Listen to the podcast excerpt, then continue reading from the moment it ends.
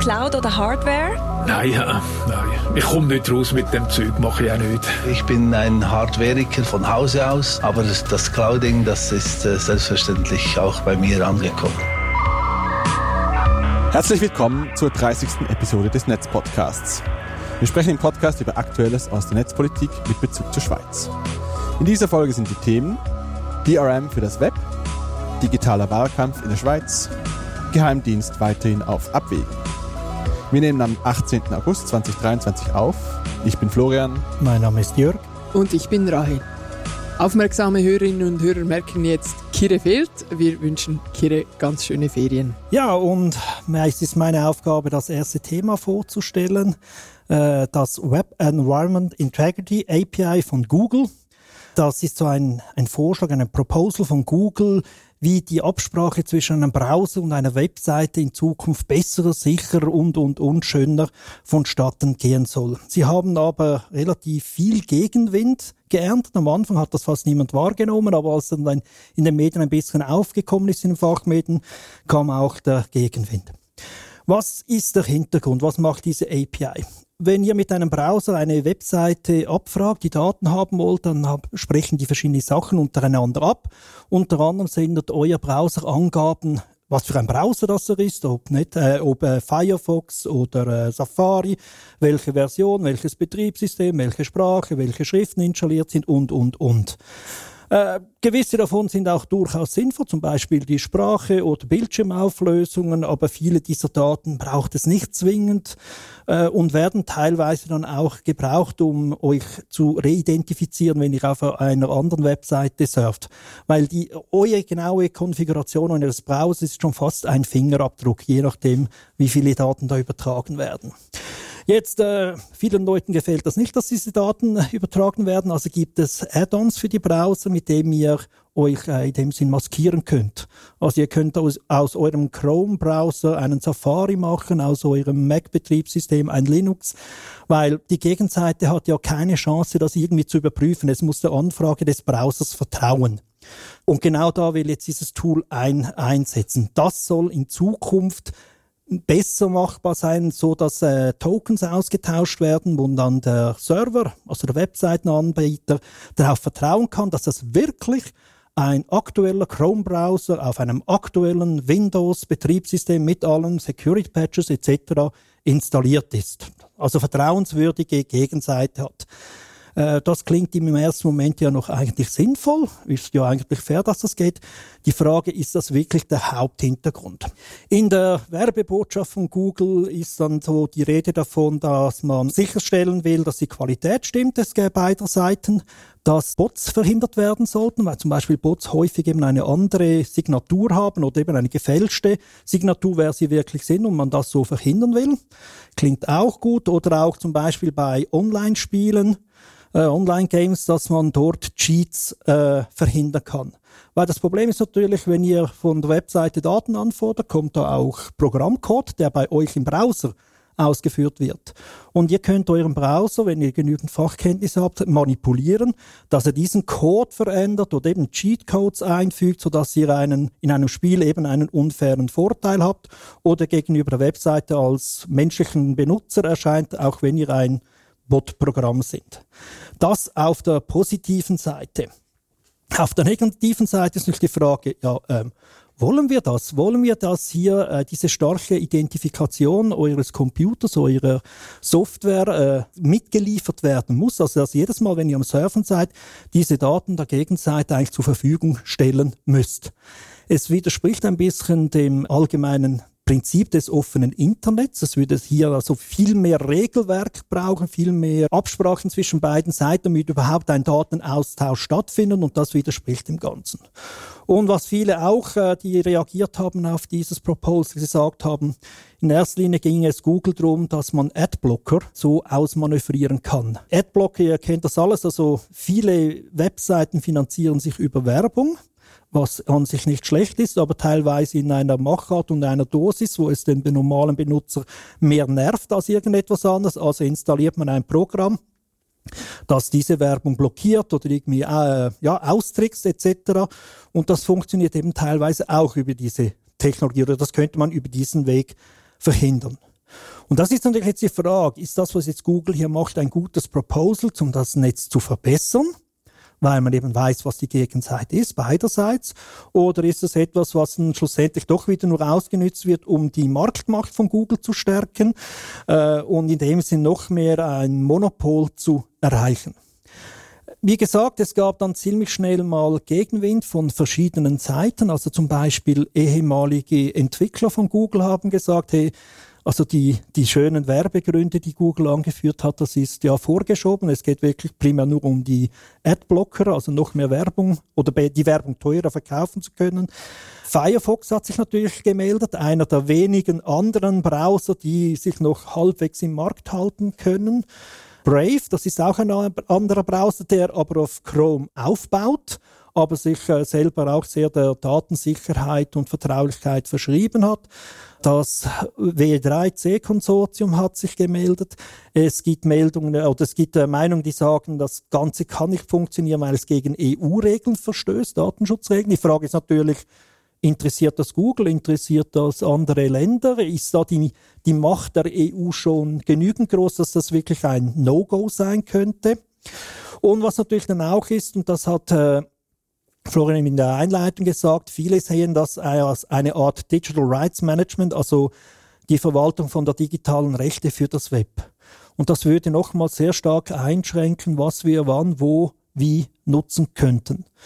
Und von dem her, äh, ja, viele sagen so, äh, liebes Google, danke für die Idee, bitte beerdigen.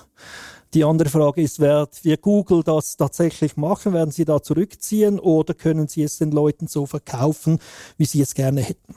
Was ein bisschen die Problematik ist, der normale User wird davon in der Regel gar nicht groß viel merken. Da wird garantiert das mit den Betriebssystemen und Browser so eingerichtet sein, dass er das eigentlich gar nicht, dass das läuft im Hintergrund. Und der wird dann sich fragen, was stört mich das Tool? Es funktioniert ja alles, es wird alles so angezeigt, wie ich will. Und ich würde jetzt mal sagen, für Standard-Webseiten, Standardanwendungen wird das in den meisten Fällen auch stimmen. Aber ist das Internet nur für diese Menschen gedacht, nur für diese Anwendung gedacht? Also speziell in, in Ländern, wo dann wieder die Frage von der staatlichen Überwachung kommt etc. oder der permanenten Identifizierung, kann das dann tatsächlich wieder in die andere Richtung gehen. Große Anbieter wie Netflix etc., die würden sich vielleicht freuen, weil sie dann so Mehrfach-Accounts wieder etwas besser in den Griff bekommen könnten oder eben die sozialen Medien mit all den Bots. Und offen gestanden, ich hätte auch nichts dagegen, wenn man ein paar Bots äh, ausschalten könnte. Da sehe ich tatsächlich einen Nutzen in der Technologie. Aber ob das hier der richtige Ansatz ist, das wage ich mich tatsächlich. Ich müsste ganz klar sagen, es ist noch ein frühes Stadium dieses Proposal, also die Schlacht ist noch nicht äh, ausgefochten. Man bringt sich jetzt mal in erster Linie in Stellung. Aber ich glaube, gerade für uns hier im Podcast, wo wir gerne über Dinge aus dem Internet miteinander reden, aber auch für die digitale Gesellschaft oder auch für euch, liebe Zuhörerinnen und Zuhörer, ist das tatsächlich eine Frage, welches Art von Internet wollen wir? Also was es mich ein bisschen erinnert hat, ähm, Querverweis zu EID, also weil man sich künftig viel einfacher ausweisen kann, wenn dann jeder EID mal läuft, ist das noch lange kein Grund, überall einen Ausweis zu verlangen. Also nur weil etwas einfacher ist, muss man es nicht überall machen. auch hier, nur weil es relativ einfach wäre, einen Computer in dem Sinn auszuweisen als sauber und gut installiert und auf den neuesten Stand, ist das wirklich an jedem Ort wichtig. Oder der Klassiker, das bisschen mehr Sicherheit, das hier, vers hier versprochen wird, ist das die Freiheit wert, das, das man mit dem offenen Internet verliert. Ja, ich meine, ich vergleiche das ein bisschen mit dem Unterschied zwischen den App Stores von Apple und Google. Apple hat sehr starke Regeln, was auf ihrem App Store erlaubt ist und das hat natürlich auch große Vorteile. Ich habe viel weniger irgendwelche dubiosen Apps, die ich aufsehen runterladen könne, weil ich eigentlich eine App suche, das das fast genau gleiche Symbol hat und den fast genau gleichen La äh, Namen, oder? Dass da mehr Kontrolle stattfindet. Das ist vielleicht für die meisten UserInnen sogar eine gute Sache. Andererseits hast du halt einfach ein Silo, das von einem Konzern bestimmt wird, darüber, was, was auf, diesem, auf dieser Plattform verfügbar ist. Und wenn das natürlich ausgeweitet wird auf das gesamte Internet, haben wir natürlich ein Riesenproblem, dass wir eigentlich den Leuten in diesen Konzernen einfach quasi das auf dem Silbertablett präsentieren, oder? Diese App Stores, aber auch die Suchmaschinen, das sind ja eigentlich heutige Gatekeeper für was möglich ist, ähm, wenn man nach Informationen im Internet sucht. Und das ist ja dort, wo wir inzwischen am meisten nach Informationen suchen. Oder auch eben, was wir nutzen können auf unserem Smartphone, was unser täglicher Begleiter geworden ist im Alltag.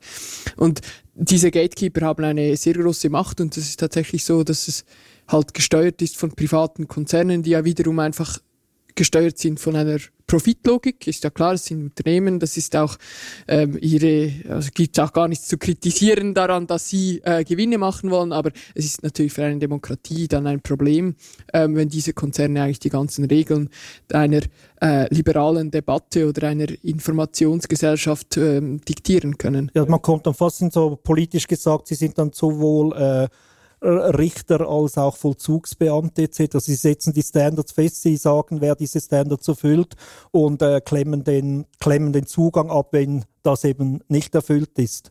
Also ich sehe tatsächlich das Internet eher so, dass man das auch hier ein, ein bisschen eine Gewaltentrennung machen müsste, wirklich wie in der Politik. Sorry, dass ich heute so politisch da bin. Wir haben aber noch mehr so Themen. Aber in der Politik machen wir bewusst diese Gewaltentrennung zwischen Exekutive, Legislative und Judikative. Und im Internet wäre für mich das, die einen sollen Standards festlegen und die anderen sollen ja, die Daten darauf äh, basierend nutzen können und äh, ja, anzeigen, verändern, ergänzen, aber auch weiterreichen können und nicht eben, dass wir so ein Silo bekommen. Wir haben ja auch eine riesige Debatte darüber, was für Inhalte zum Beispiel in den sozialen Medien erlaubt sein sollen oder nicht, oder? Und auch dort haben wir das Problem, dass es irgendwie mittlerweile sind soziale Medien ein Spielplatz für öffentliche Debatten geworden, sind aber in privaten Händen. Das heißt, private entscheiden darüber, was quasi in der, in der Polis äh, diskutiert werden darf oder nicht. Und äh, dort sieht man schon, dass es Probleme gibt. Wenn das natürlich noch ausgeweitet wird auf die gesamte Gesellschaft, also das gesamte Internet, dann äh, machen wir uns die ganze Sache nicht einfacher, denke ich. Und die, wir merken schon jetzt, dass es ziemlich problematisch ist, wenn wir solchen Konzernen irgendwie ähm, die Entscheidungen in die Hand geben, äh, was jetzt okay ist, was über was gesprochen werden kann, ähm, welche Dinge zensiert werden oder nicht. Äh, ich denke, hier müssen wir einfach möglichst schnell einen Riegel vorschieben, vielleicht auch. Ja, und das ist generell ja eine Herausforderung für die liberale Gesellschaft, wie wir sie haben, dass wir diese Systeme haben in, in den Händen von äh, privaten Unternehmen, häufig auch äh, amerikanischen Unternehmen. Ich, du hast jetzt vorhin das spannende Stichwort äh, EU-Regeln noch ge kurz ähm, gesagt, Jörg. Ich wäre sehr gespannt. Die EU hat ja begonnen, diese Grundrechte einer liberalen Gesellschaft jetzt auch verstärkt äh, durchzusetzen gegenüber der, den digitalen Konzernen, auch gegenüber von Google auf anderen Feldern, eben beim Digital Services Act, gerade was die Social Media betrifft oder auch bei den, beim Digital Markets Act im, im Wettbewerbsrecht. Ich wäre jetzt gespannt, ob da die EU nicht auch etwas gegen ein solches System hat, äh, wie es Google da ähm, am Horizont schon entwickelt, gegen dieses eben Web Environment Integrity Projekt. So bin ich auch sehr gespannt. Etwas ein bisschen parallel im Moment ist ja Threads, der der Twitter-Klon von Facebook ist ja, glaube ich, im Moment im europäischen Raum nicht wirklich verfügbar oder nur mit Tricks, weil sie eben diese Datenschutzregeln der EU momentan nicht einhalten können und sich überlegen, ob sie sie überhaupt einhalten wollen. Also da sieht man ein bisschen einmal mehr den, den anderen Ansatz hier auf der einen und der anderen Seite des Atlantiks, oder?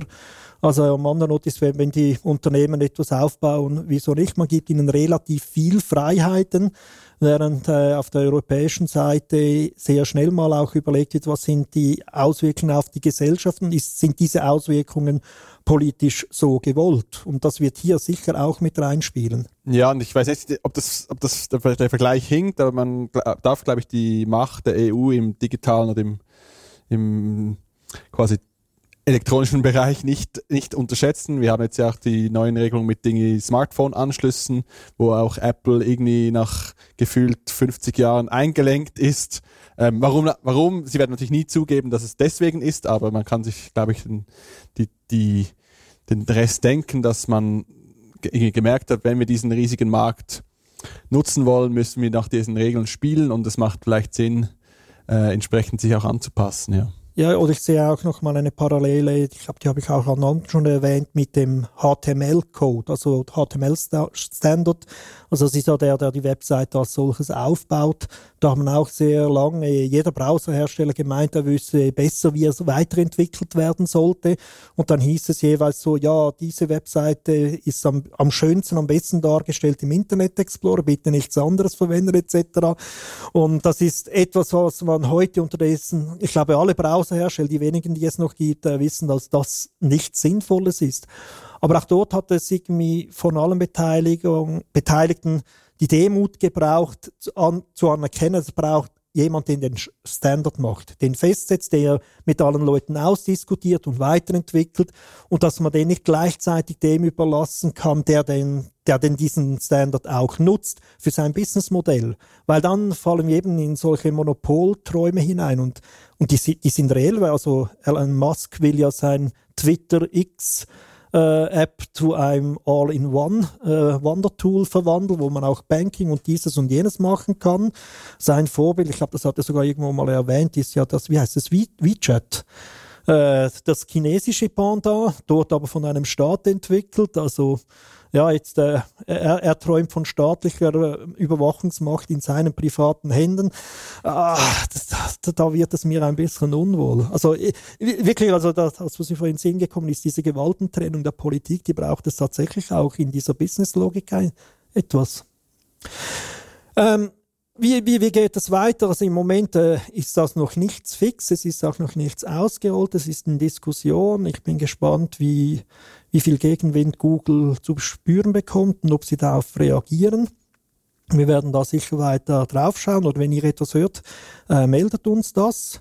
Äh, was könnt ihr machen? Äh, nicht allzu viel. Ihr könnt zum Beispiel einen Browser benutzen, der nicht auf Chrome basiert. Also Safari oder Firefox sind da noch die beiden großen Überlebenden. Der Rest hat die meisten anderen haben unten drin äh, die Engine von äh, Chrome und falls ihr irgendwo Webseiten betreibt oder irgendwie bei so Netflix oder bei solchen Anbietern arbeitet, sagt denen das, es ist nicht unbedingt zwingend notwendig, dass so eine, ein Rechner sich identifizieren muss mit Betriebssystem, mit und, und, und, und. Man kann einfach ein, auch ein offenes Netz genießen. Ja, wenn wir schon bei Mitbestimmung sind, äh, gehen wir doch zum digitalen Wahlkampf über, würde ich vorschlagen. Am 22. Oktober, das ist in etwas mehr als zwei Monaten, wird in der Schweiz das nationale Parlament gewählt. Und zuerst mal kandidierten noch nie so viele Menschen ähm, für den Nationalrat. Es gibt auch so viele Listen und Unterlisten wie wahrscheinlich noch nie. Und in diesem Kontext stellt sich natürlich auch die Frage, wie digitale Tools im, im Wahlkampf genutzt werden und wo wir da allenfalls etwas genauer hinschauen müssen. Es geht also um künstliche Intelligenz, um die Nutzung sozialer Medien, Targeting und natürlich auch ein bisschen um Datenschutz. Wir haben ja zum Glück mit Rail und Jörg zwei in der Runde, die sich damit direkt beschäftigen müssen. Ähm, können Sie vielleicht nachher später noch da, das, etwas dazu sagen? Bevor wir da loslegen, würde ich einfach noch einen kurzen Blick zurückwerfen, um diesen, dieses Thema ein bisschen zu kontextualisieren. Anfang Juli, also vor eineinhalb Monaten, lancierte die FDP die Debatte mit einem Wahlplakat und auf dem, diesem Wahlplakat gab es ein Bild, das mit künstlicher Intelligenz erstellt wurde. Es zeigt fünf KlimaaktivistInnen mit so orangen Westen, wie wir sie mittlerweile gut kennen. Und die sitzen auf der Straße und blockieren den Verkehr. Und eines der blockierten Fahrzeuge ist auch ein Krankenwagen mit Blaulicht. In winziger Schrift steht dann oben rechts, dass das Motiv eben mit künstlicher Intelligenz generiert wurde, also kleiner Disclaimer quasi. Die Message ist aber klar. Klimaaktivistinnen blockieren mit ihren Methoden auch Krankenwagen und stellen damit Menschenleben aufs Spiel, setzen Menschenleben aufs Spiel. Das Problem ist natürlich, dass es für diese Messages eben gar kein Bild gibt äh, in den vielen verschiedenen äh, Stockfoto Archiven, weil es eben noch nie passiert ist. Also musste halt diese künstliche Intelligenz aushelfen. Und es war nicht das erste Beispiel für so irreführende KI-Bilder im Abstimmungskampf. Zuvor gab es auch bei der SVP ein Beispiel, wo bei der Abstimmung zum Klimagesetz äh, zwei KI-Bilder ähm, eingesetzt wurden. Die waren sehr schlecht gemacht und wurden auch schnell als solche identifiziert Aber es, das Problem steht auch dort, es wurde etwas in Anführungs- und Schlusszeichen visualisiert, dass es eben so nicht gibt. Im Kontext des Wahlkampfes im Herbst schlug dann Balthasar Glättli, der Präsident der Grünen, einen KI-Kodex vor. Und damit soll eigentlich äh, eine freiwillige Verzichtserklärung aller Parteien im Raum stehen, dass KI eben nicht für solche Negativkampagnen verwendet werden soll. In einem Interview mit der Republik meinte er dazu, Zitat, unser Vorschlag ist, dass niemand KI einsetzt, um Fake News zu produzieren. Weder soll man ein Akteur oder eine Akteurin mit einem Bild etwas unterstellen, wie es die FDP mit den Klimaklebern getan hat, noch soll man eine Tonaufnahme von SVP-Nationalrat Andreas Glerner fabrizieren, in der er zum Beispiel das Horst Wessel-Lied singt. Es gibt dazu auch einen Entwurf zu diesem Kodex, der ist, glaube ich, äh, noch äh, in der Mache, das ist die definitive Variante. Und dort steht, da bisher Regeln zum Umgang mit KI-generierten Inhalten fehlen, verpflichten wir uns dem Ziel, eine absichtliche Täuschung der Öffentlichkeit zu verhindern, damit nicht das Vertrauen in die Demokratie untergraben wird. Rael, du bist ja da direkt involviert, ziemlich. Vielleicht kannst du noch etwas mehr dazu sagen. Genau. Ich bin Generalsekretärin der Grünen hauptberuflich und in diesem Sinne natürlich sehr eng äh, mit Balthasar Glättli bei dieser Wahlkampagne auch involviert und auch involviert in dieser Idee, ähm, diesen KI-Kodex aufzustellen. Und der ist tatsächlich schon sehr weit ähm, und ist eigentlich kurz vor Abschluss. Es, es geht darum eigentlich, dass man alle Parteien mit einer Ausnahme ähm, sich grundsätzlich dazu bekennen, dass es sinnvoll ist, eben diese große Gefahr für die Demokratie, die ähm, jetzt mit dieser KI gekommen ist, dem auch zu begegnen mit einer Selbstverpflichtung. Ähm, als einzige Partei eigentlich nicht interessiert daran zeigt sich die, die SVP, die ist eigentlich relativ früh schon ähm, ausgestiegen, beziehungsweise hat dann geschrieben, dass sie nicht mitmachen würden.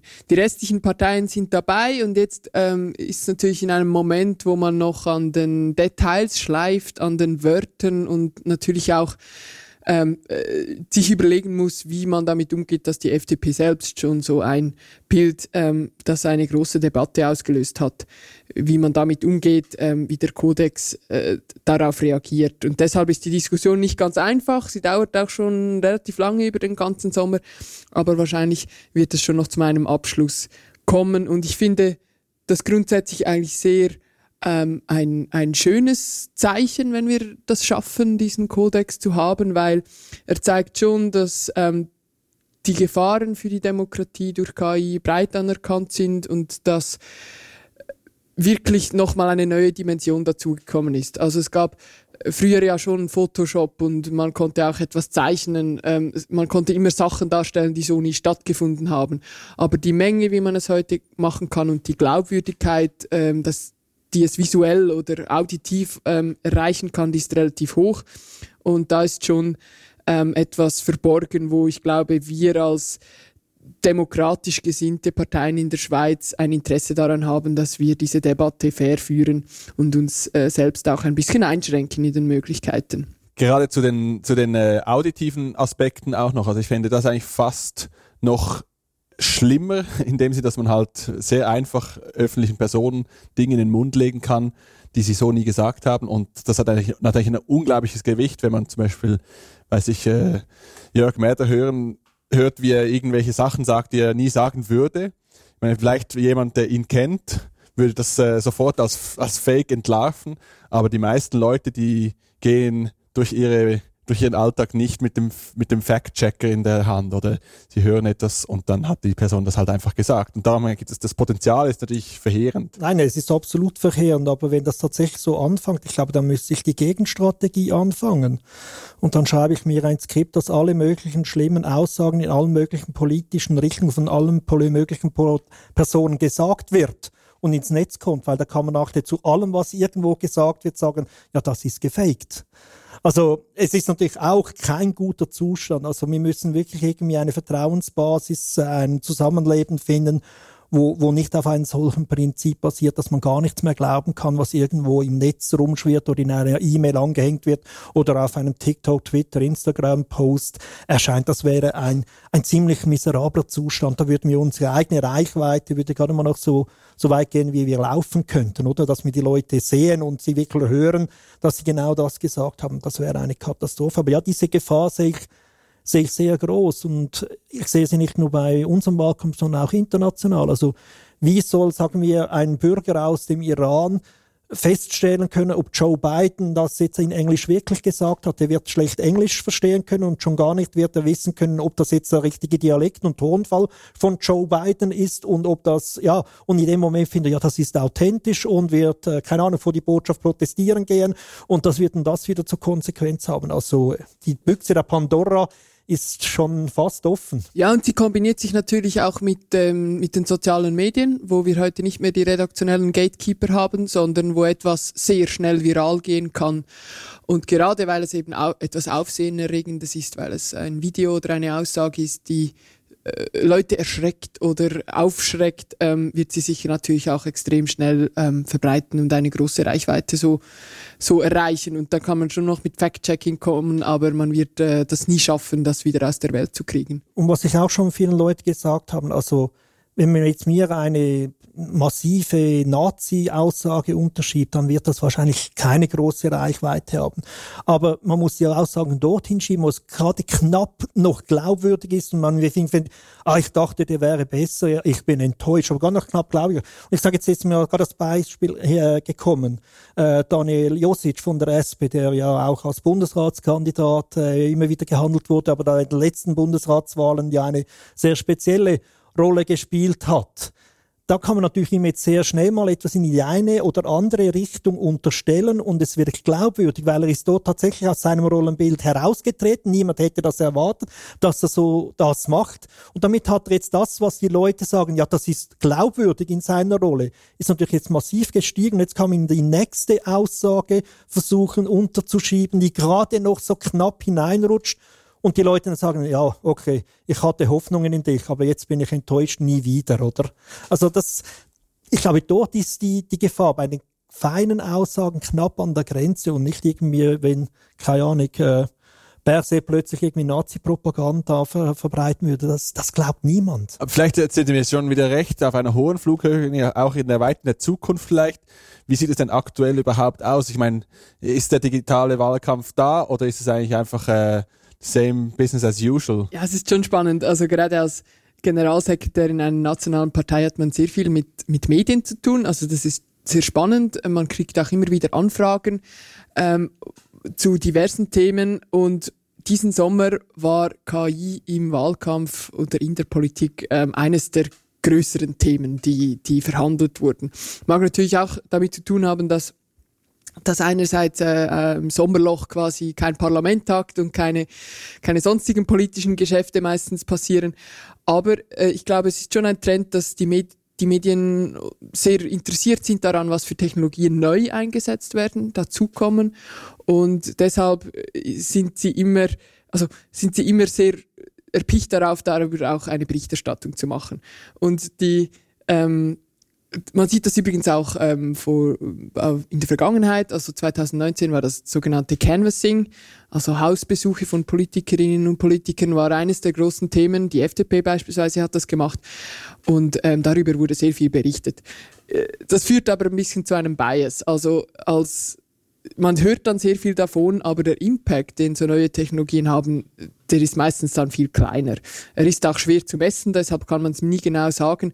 Aber wenn ich mir überlege, was äh, auch, auch unsere Partei jetzt für Wahlkampfmaßnahmen hat, dann ist äh, neue Technologie äh, meistens kommt dazu, aber sie fällt es fällt selten etwas anderes weg. Also man verteilt immer noch gigantisch viele Flyer, macht ähm, viele Postkartenaktionen ähm, oder verschickt diese Wahlbroschüren in die Haushalte. Also das ist immer noch der größte Posten. Und vielleicht kann man auch noch sagen, Parteien sind generell sehr arme Akteure.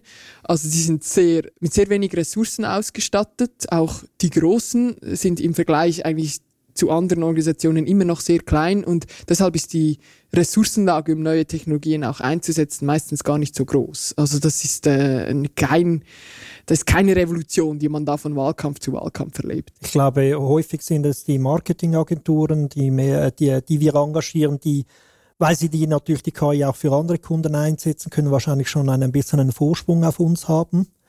Ein Unterschied natürlich ist zu einem normalen Unternehmen, das ganzjährig oder seit zehn Jahren ein Produkt verkauft, die können das viel systematischer einsetzen, analysieren, weiterentwickeln. Und wir haben alle vier Jahre einen Hype. Und wie es du gesagt hast, vor vier Jahren war etwas anders, das, das neueste, coolste Ding im Wahlkampf.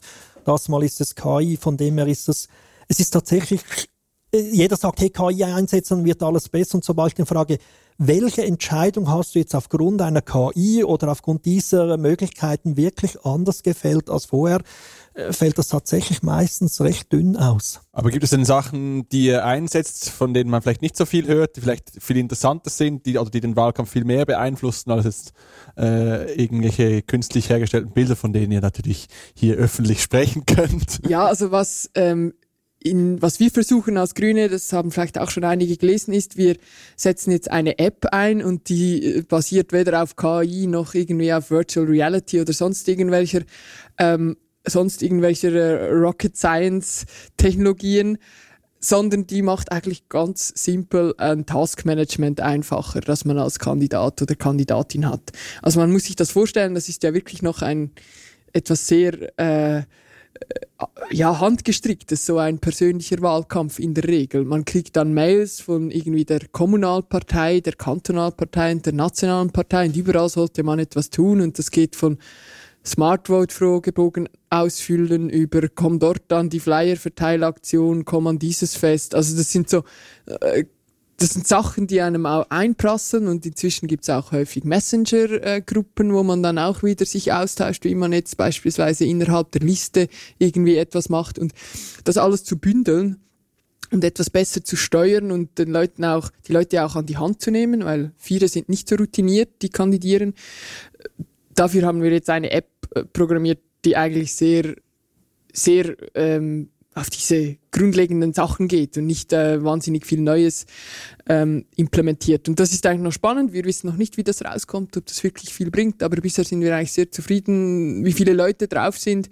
Das ähm, scheint sich so auch zu bewähren, aber eben, es ist die Frage, schaffen wir es das eigentlich auch über die vier Jahre weiter zu pflegen oder ist das jetzt nur das äh, 2023 Ding? Also ein ähnliches Problem, wie, wie wir das sonst kennen. Mit dem einen Verein ist man auf dem Messenger-Tool, mit den alten Schulkollegen auf jenem und dann, also ja, wir müssen unterdessen vier Kanäle gleichzeitig offen halten.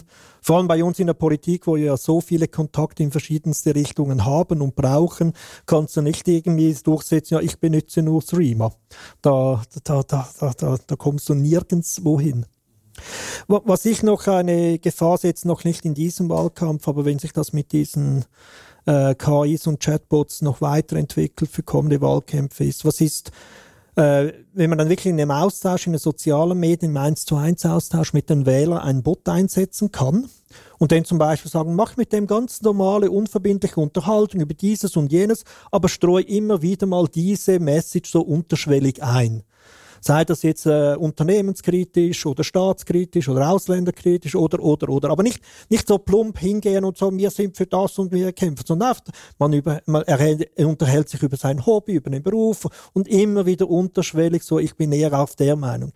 Wenn das eine KI dann mal kann und man das skalieren kann, dann ist das natürlich, ja, also das ist dann eine sehr, sehr schwer zu erkennende Beeinflussung der Leute. Das wird dann richtig problematisch. Also ich, äh, ich wollte auch noch das ansprechen, die ganze textbasierte Frage. Ich meine, die KI ist insbesondere auch sehr äh, gut darin, Bullshit zu generieren, äh, also Text-Bullshit.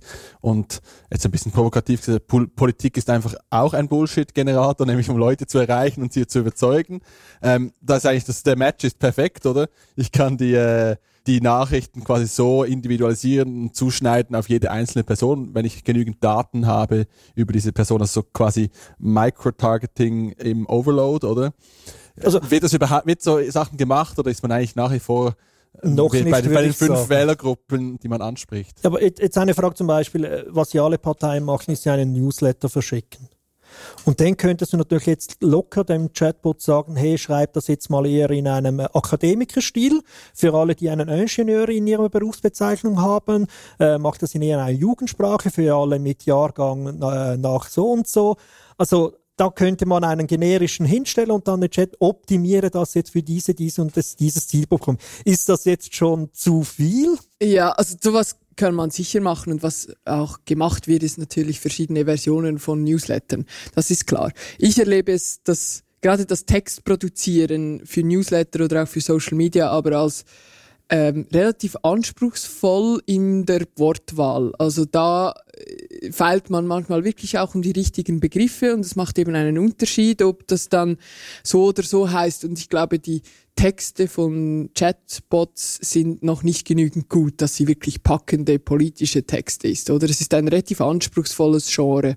Und wenn man gerade auf Social Media auch eine gewisse Reichweite ähm, dann erreichen will, dann muss man eben einen guten Text haben und einen knackigen Satz. Und ähm, ChatGPT schafft es nicht so wirklich, diese knackigen Sätze zu bringen.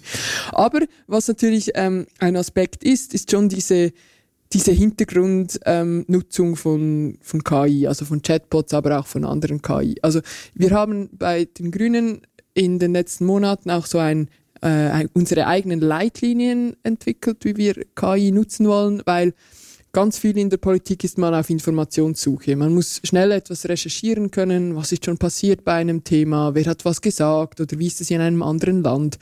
Und da ist natürlich diese neue Art der Informationssuche, die, und da bin ich relativ überzeugt, in Zukunft äh, die klassischen Google-Suchen mit irgendwelchen Listen von Links ablösen wird.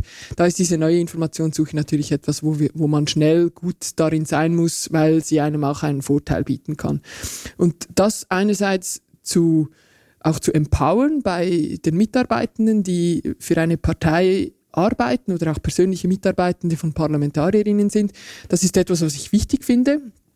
Und gleichzeitig eben auch dann zu verhindern, dass Sachen passieren, wie du sie ähm, erwähnt hast, Jörg, dass man beispielsweise Chatbots hat, die ähm, Inhalte generieren und direkt interagieren mit Leuten, die etwas wissen wollen von einer Partei und das dann nicht deklariert ist.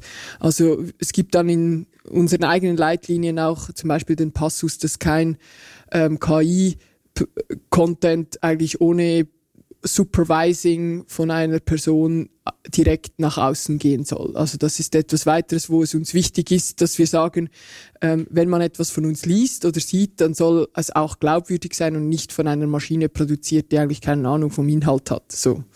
Und ich bin überzeugt, dass man sich diese Gedanken machen muss, ähm, Parteien, aber natürlich auch jedes Unternehmen, das äh, inzwischen KI einsetzt, jede Organisation, ähm, die muss sich diese Gedanken machen, wie man mit diesem Spannungsfeld zwischen effizienter werden, was natürlich etwas Attraktives ist, und gleich, gleich, gleichwohl auch glaubwürdig bleiben und Fehler verhindern, wie man damit umgeht, ja. Vielleicht wollen wir auch noch ein bisschen ganz kurz über soziale Medien sprechen. Das ist ja eigentlich schon fast 2019 wieder. Ähm, aber es ist halt trotzdem noch so, dass viele Inhalte über die sozialen Medien laufen ähm, dass es dort, dass dort natürlich aufwendige Kampagnen gefahren werden. Das ist, äh, ist einfach so.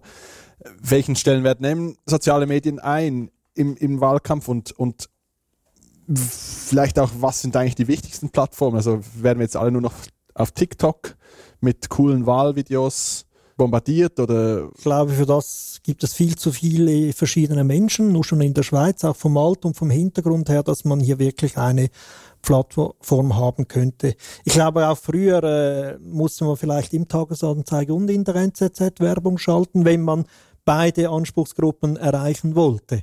Und das wird auch weiterhin so sein. Und da gibt es schon eine, eine bisschen eine Alterssegregierung. Also Facebook ist eher älteres Semester und Instagram das jüngere und TikTok war teilweise sogar so jung, dass es noch nicht wahlberechtigt ist. Also da wird sich jeder selber finden müssen. Dann äh, eine Sache ist natürlich immer, also äh, zum Aufmerksamkeit zu erregen ist Kreativität äh, erfordert. Die Frage ist, ist Kreativität eine Kernkompetenz, die man sich von einem Politiker wünscht? Oder ist denn das wieder etwas, was eingekauft wird? Was natürlich den Vorteil ist von den sozialen Medien, man hat sie einigermaßen selber unter Kontrolle, man kann relativ schnell autark entscheiden. Also nur schon in alle Haushalte einen Flyer zu verteilen. Das braucht viel mehr Finanzen, viel mehr Vorlauf, viel mehr, ja, äh, Leute, die mithelfen beim Design, beim Fotografieren etc. Äh, Plakate sind irgendwann mal alle.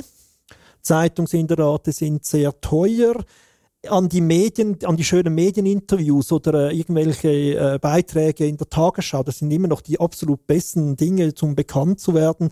An die kommt man nicht einfach so ran und vor allem nicht erst äh, im Wahlkampf. Also wenn die Medien dich kennen sollen, dann musst du wesentlich früher anfangen als äh, acht Wochen vor dem Wahltermin. Und es gibt auch gewisse Medienhäuser, die ganz klare Policies haben, dass sie, je näher die Wahlen kommen, das umso mehr beachten, ob sie jetzt wirklich einen Nationalratskandidat zu diesem Thema befragen wollen oder nicht. Also die Arena ist so ein Standardfall die ganz klare Regeln hat. Ich glaube, an einem bestimmten Zeitpunkt werden eigentlich Nationalratskandidaten oder speziell so entweder gezielt eingeladen von allen Parteien, aber sicher nicht ein Einzelner und die anderen nicht, weil der, der Shitstorm von allen anderen, der ist eigentlich garantiert. Ja, tatsächlich ist es äh, in diesen Tagen so, dass ab jetzt eine Periode bei der SRG und bei RTS und wahrscheinlich auch beim italienischen und beim rätoromanischen äh, Kanal beginnt, wo die sogenannte strikte Ausgewogenheit beginnt. Und da wird tatsächlich dann mit der Stoppuhr gemessen, wie lange über eine Partei berichtet wird und wie viele Leute da auftauchen. Äh, Finde ich aber eigentlich auch noch in Ordnung. In Ordnung, ja, weil tatsächlich eine, eine spannende Phase anfängt. Aber umso wichtiger ist ja dann der digitale Kanal Kanal, oder? Ich meine. Ja, also ich denke schon, dass er äh, an Wichtigkeit gewinnt. Ich würde mich vielem anschließen, was Jörg sagt. Ich glaube, kein Kandidat, äh, keine Kandidatin, keine Partei würde heute einen Wahlkampf machen, der nur auf soziale Medien setzt. Aber ähm, es ist schon so, dass gerade wenn man es vergleicht mit den klassischen Medien, die an Reichweite verlieren, ähm, gewinnen natürlich die sozialen Medien an, an Reichweite. Und dann stellt sich die Frage, welches Publikum will man ansprechen? Das ist natürlich je nach Partei auch anders. Für uns sind äh, junge Menschen besonders wichtig. Wir werden da verhältnismäßig äh, überdurchschnittlich gewählt als Grüne. Und dann wissen wir natürlich auch, dass gerade junge Menschen weniger klassische Zeitung lesen und sich mehr auf solchen Plattformen bewegen. Und wir sind auch da sehr breit unterwegs. Ähm, ich habe mal zusammengezählt, wie viele Kanäle eigentlich äh, unsere Kommunikation als Partei umfasst. Es sind etwa sieben oder acht. Im Vergleich zu früher sind es natürlich massiv mehr. Ist auch sehr ressourcenintensiv. Ähm, und gleichzeitig setzt man auch Schwerpunkte. Also man, Facebook verliert für unsere Bedeutung, da machen wir kaum mehr optimierte Inhalte dafür. Unsere Inhalte sind je länger, je mehr Videos, die natürlich beispielsweise für Instagram Reels oder auch TikTok dann optimiert sind. Und ähm, so muss man eigentlich mit der Zeit gehen und irgendwie flexibel bleiben, wo da und dahin gehen, wo man die eigenen Wählerinnen und Wähler vermutet oder potenziell sieht. Aber das ist ja eigentlich wie bei Standaktionen.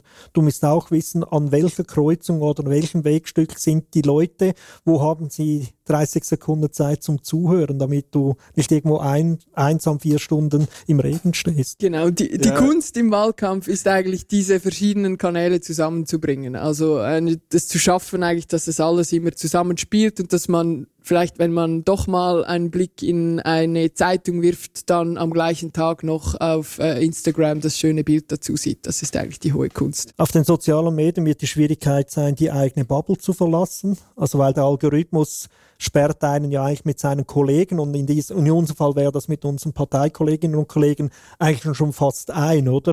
Und die Frage ist, wie, wie findet man dort den Ausweg? Der einfachste ist natürlich wieder mal einmal mehr, man bezahlt dafür. Vielleicht noch kurz, wie du hast ja schon so die Richtlinien angesprochen.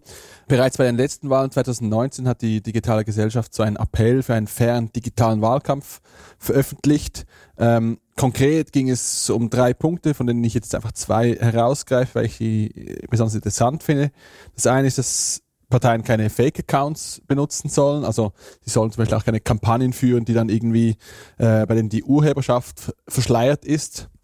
Also wenn sie dann irgendwie schreiben, äh, Anne Berse hat XYZ gemacht und man weiß nicht, dass das äh, von den Grünen gekommen ist oder von einfach so ein, so ein mysteriöser anonymer Account, aber es ist eigentlich äh, die Auftragsgeberschaft ist, ist klar.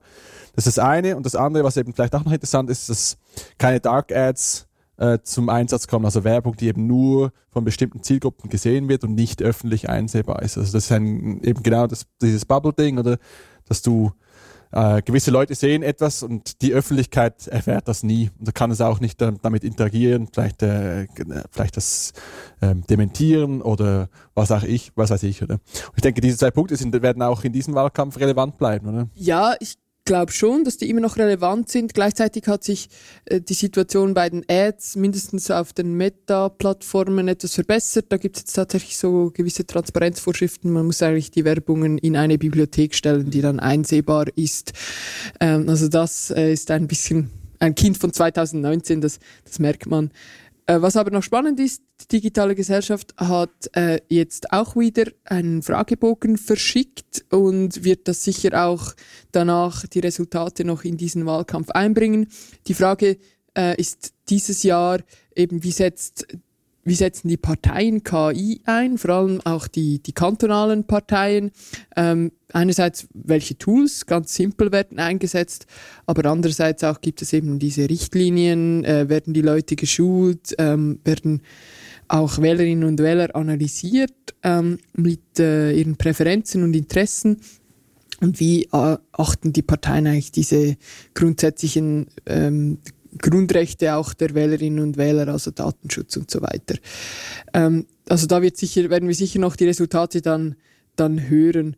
Und ansonsten glaube ich, ähm, ich bin eigentlich nicht so äh, pessimistisch, was die Fairness des digitalen Wahlkampfs angeht. Ich glaube, wir sind ähm, gerade auch mit dem Kodex, der jetzt in Diskussion ist, eigentlich relativ gut aufgestellt. Es wird immer einzelne Momente geben oder Akteure, die die Grenzen suchen oder sie auch einen Moment überschreiten. Aber ähm, ich finde, wir sind in der Schweiz eigentlich recht resilient gegen das. Nein, bin ich auch der Meinung. Ich glaube, es, es, wird im Großen und Ganzen fair sein. Es werden die wahrscheinlich am ehesten die, die, die Grenzen überschreiten, die sie auch auf den anderen äh, Kanälen überschreiten was ich hier ein bisschen mehr die Gefahr sehe, dass ich sage jetzt mal Parteimitglieder oder Sympathisanten, die, die weit weg sind vom, vom, vom eigentlichen Wahlkampf, irgendwie so reingrätschen mit irgendeinem coolen Video, das aber jeglichen äh, Kodex äh, missachtet, aber halt irgendwie Potenzial hat, für all, äh, viral zu gehen, das in die Runde werfen.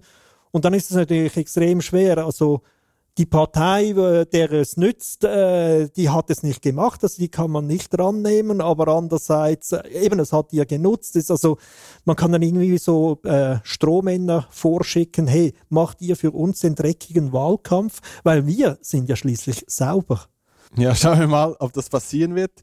Äh, vielleicht, um das Thema noch abzuschließen, das ist gerade schon erwähnt, Rael, Thema Datenschutz und Privatsphäre. Ähm, die Parteien können ihre natürlich äh, ihre Ressourcen natürlich gezielter einsetzen mit digitalen Mitteln. Sie äh, können Micro-Targeting betreiben, wenn sie genügend Daten von ihren ähm, Unterstützerinnen und Unterstützern haben, weil sie wissen, was für demografische Informationen da vorhanden sind, politische, religiöse Ansichten und so weiter. Da kommen natürlich sofort die Cambridge Analytica-Gedanken hoch.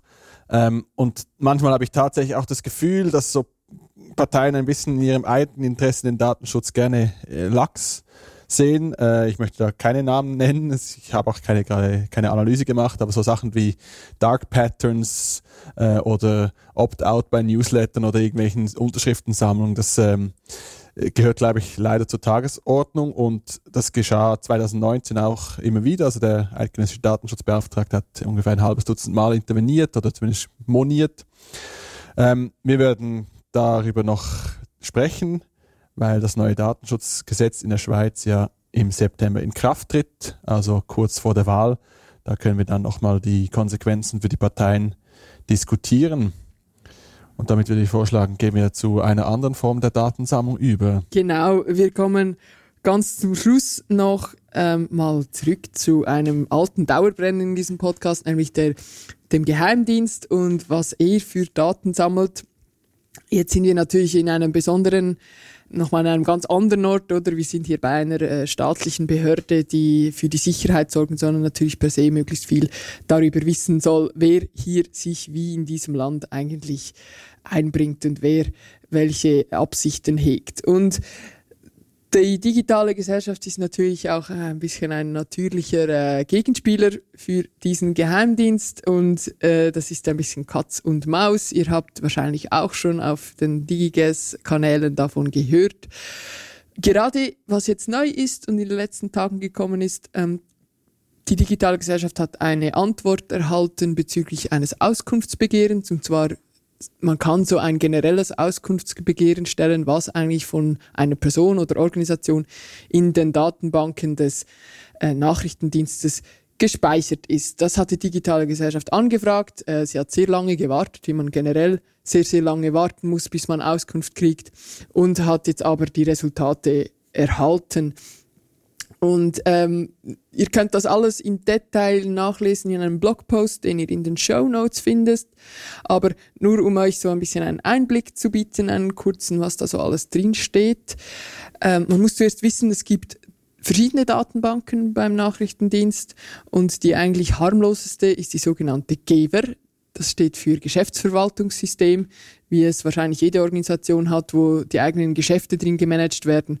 Und da kommt die digitale Gesellschaft relativ oft vor, weil sie natürlich auch einfach Vernehmlassungsantworten schreibt oder sonst wie in irgendwelchen normalen Geschäften vorkommt. Das ist auch ähm, nicht unbedingt schlimm, wenn man da drin ist in diesem Geber. Was einem dann aber schon etwas stutzig macht, aber auch in der Geber-Datenbank sind ähm, Sachen wie dass äh, die digitale Selbstverteidigung, also der Ratgeber, den die digitale Gesellschaft äh, gemacht hat, dass der auch in dieser Geberdatenbank ist. Da stellt sich jetzt die Frage, wieso ist das offenbar ein Geschäft für ähm, den NDB, also den Geheimdienst. Wir sollten das als Kompliment auffassen. Das kann man natürlich so sehen. Äh, oder auch eine andere äh, Perle ist äh, das Programm des äh, Recherchetages des Medienausbildungszentrums in Luzern, also einer äh, Journalismusschule. Da hat jemand von der digitalen Gesellschaft einen Workshop geleitet und offenbar ist dieses Programm einer Journalismusschule da in diesem Geber drin. Man darf also davon ausgehen, dass jemand vom Geheimdienst dort drin saß. Man hat er etwas gelernt? Vielleicht. Das äh, quasi die harmlose Datenbank. Dann gibt es aber sogenannte IASA. Da gibt es zwei Datenbanken und in der einen finden sich Einträge zur digitalen Gesellschaft und IASA ist dann wirklich, da, das sind diese beiden Datenbanken, wo die eigentlichen extremistischen Sachen drin ab gelegt sind. Also da, wo wirklich eigentlich der Zweck des Nachrichtendienstes gemäß Gesetz liegt, nämlich im äh, Verfolgen eigentlich von Extremismus und gewalttätigem Extremismus natürlich vor allem. Und da gibt es Einträge, das ist auch noch spannend. Ähm, äh, offenbar hat man da einen Telegram-Chat äh, beobachtet. Man weiß nicht, um was es geht in diesem Telegram-Chat, aber die IP-Adresse hat äh, der Geheimdienst auf äh, die digitale Gesellschaft zurückgeführt. Eines der Teilnehmerinnen, nehme ich Genau, an. die IP-Adresse, da ist irgendwie aufgetaucht. Jetzt, was spannend ist, dass äh, die digitale Gesellschaft sagt, es gibt hier ähm, an den Büros äh, der Organisation gar keine äh, Anschlüsse, die, die, eine IP generieren werden. Also ist etwas komisch, ob das falsch ist oder irgendwie äh, auf anderen Informationen beruht. Man weiß es nicht. Ähm, man ist auch erwähnt in einem Cybersecurity Report. Äh, wir hoffen natürlich im positiven Sinne, dass die digitale Gesellschaft zur Cybersecurity in der Schweiz beiträgt, aber es ist nicht ersichtlich aus dem Eintrag. Oder auch ähm, wird ein äh, Artikel von netzpolitik.org ähm, verhandelt, wo die digitale Gesellschaft genannt ist, oder auch ein äh, 20-Minuten-Artikel, wo es um automatisiert, automatische Gesichtserkennung geht und die digitale Gesellschaft eben als Akteur auftaucht. Also ähm, man stellt sich die Frage, wieso genau da beobachtet wurde, diese einzelnen Ereignisse. Ja, für mich als Journalist ist es auch vielleicht noch etwas besorgniserregend, weil ähm, Journalistinnen und Journalisten halten sich manchmal auch in solchen Telegram-Chats auf äh, zur Recherche zum Beispiel. Also sie wollen herausfinden, was in einem ähm, Telegram-Chat, wo es um, keine Ahnung, um, um Cyberkriminalität geht, wo irgendwelche russischen äh, Hackerinnen und Hacker ihre, ihre Erfolge publizieren, nehmen wir mal an, oder was weiß ich. Äh, die beobachten das vielleicht teilweise unter einem anonymen ähm, Account oder vielleicht auch mit, über eine anonyme IP-Adresse, die irgendwie dann doch wieder zurückverfolgt wird. Und das ist natürlich schon hochproblematisch, wenn das quasi dann in den Datenbanken zu Extremismus äh, beim, beim Nachrichtendienst auch auftauchen würde. Also da müsste man sich vielleicht mal noch mal genauer hinschauen. Müsste ich vielleicht nochmal so ein Auskunftsbegehren äh, stellen, ob ich dort in irgendwelchen Telegram-Chats auch noch fischiert werde. Genau, also wenn ihr das Gefühl habt, ihr seid auch betroffen, stellt dieses Auskunftsbegehren. Ähm, es ist euer gutes Recht. Es dauert in der Regel aber relativ lange, bis man eine Antwort kriegt. Ähm, der Vollständigkeit halber, es gibt noch eine weitere Datenbank, ähm, die dann in dieser Auskunft drin ist. Ähm, auch da geht es um Medienbeobachtung, es geht um einen Artikel von Inside IT, wo die digitale Gesellschaft im Kontext von staatlicher Überwachung vorkommt. Ihr könnt das alles in diesem Blogpost genau noch selber nachschauen. Ähm, aber kurz noch die Frage, ist das schlimm, äh, wenn man jetzt da in diesen Datenbanken ist? Du hast es schon angetönt, Florian. Äh, es wäre natürlich äh, ist das ein Gefühl der Überwachung, das man hat, das auch zu einer Art Selbstzensur führen kann, ähm, sei es im Journalismus, aber sei es auch als politische Akteurin. Und das äh, haben wir eigentlich relativ ausführlich auch schon diskutiert, weil es ist natürlich auch nicht das erste Mal, dass jetzt rauskommt, dass da sehr viele Daten gesammelt werden, auch über politische Akteure. Ähm, nur noch kurz, ähm, es ist eigentlich illegal, ähm, politische Akteure zu fischieren, diese Daten zu sammeln, weil es explizit im Gesetz, im Nachrichtendienstgesetz verboten ist. Artikel 5 ähm, verbietet eigentlich diese politische Überwachung. Genau, wenn ihr euch mehr äh, davon noch interessiert, dann verweisen wir euch gerne auf die Folge 9 dieses Podcasts vom Juni 2022, wo wir eigentlich schon äh, das Gleiche festgestellt haben, wie wir es jetzt auch noch feststellen. Äh, die Lage ist immer noch sehr äh, grenzwertig im Sinne von ähm, vermutlich wird viel zu viel gesammelt und jedes Mal wird beteuert, dass man das natürlich ändert und trotzdem ist es äh, ein Jahr später immer noch das Gleiche. Also der Nachrichtendienst ist ein sehr verlässlicher Partner. Er hält an seinen Fehlern fest. Danke Jörg, wir lassen das so stehen. Wir kommen noch zu den Kurznachrichten und Fundstücken und auch da sind wir schon bei einem kleinen Evergreen mal wieder. Ähm, Explain beschäftigt weiter und wir haben für euch in den Show Notes einen spannenden Artikel gefunden auf Watson. Dieser blickt ein bisschen weiter ähm, über die Sache hinaus, nämlich auf die Frage, dass Bund und Kantone in sehr heiklen Bereichen, eben gerade in Sicherheitsbereichen, komplett von privaten Firmen abhängig sind. Beispielsweise eben im Fall von X-Plane für eine Datenbank, die im täglichen Gebrauch der Polizei ist und der Artikel wirft eben die Frage auf, was passiert, wenn eine Firma wie X-Plane Konkurs geht oder vielleicht auch von China oder sonst irgendwem gekauft wird. Äh, kommt da der Bund äh, wieder raus? Also muss er da die Rechte kaufen? Ähm, wie würde das gehen? Wie viel kostet das? Äh, ist es überhaupt gut, wenn man so Sachen auslagert? Und ähm, ihr könnt in diesem Artikel auch lesen, dass man sich über diese Fragen seitens Bund noch sehr zugeknöpft gibt. Genau. Und dann haben wir noch was für euch vorbereitet, nämlich zum Thema Glasfaserausbau. Äh, das ist eigentlich auch ein langwieriges Thema, das mittlerweile schon über mehrere Jahre sich hinzieht. Konkret geht es um den Glasfaserstreit mit der Swisscom, wo ein definitiver Entscheid der Wettbewerbskommission näher rückt. Konkret hält die WECO die von Swisscom geänderte Netzarchitektur, wo es nur eine Zuleitung von der Telefonzentrale bis zum Straßenschacht gibt, für wettbewerbswidrig. Die Swisscom sieht es anders und ähm, man darf da noch bis Ende Jahr wahrscheinlich mit einer Entscheidung rechnen. Äh, mehr zu dem Thema gibt es auf dem verlinkten Artikel. Ja, und von meiner Seite her etwas ein bisschen viel gut oder etwas mal nicht so dramatische News.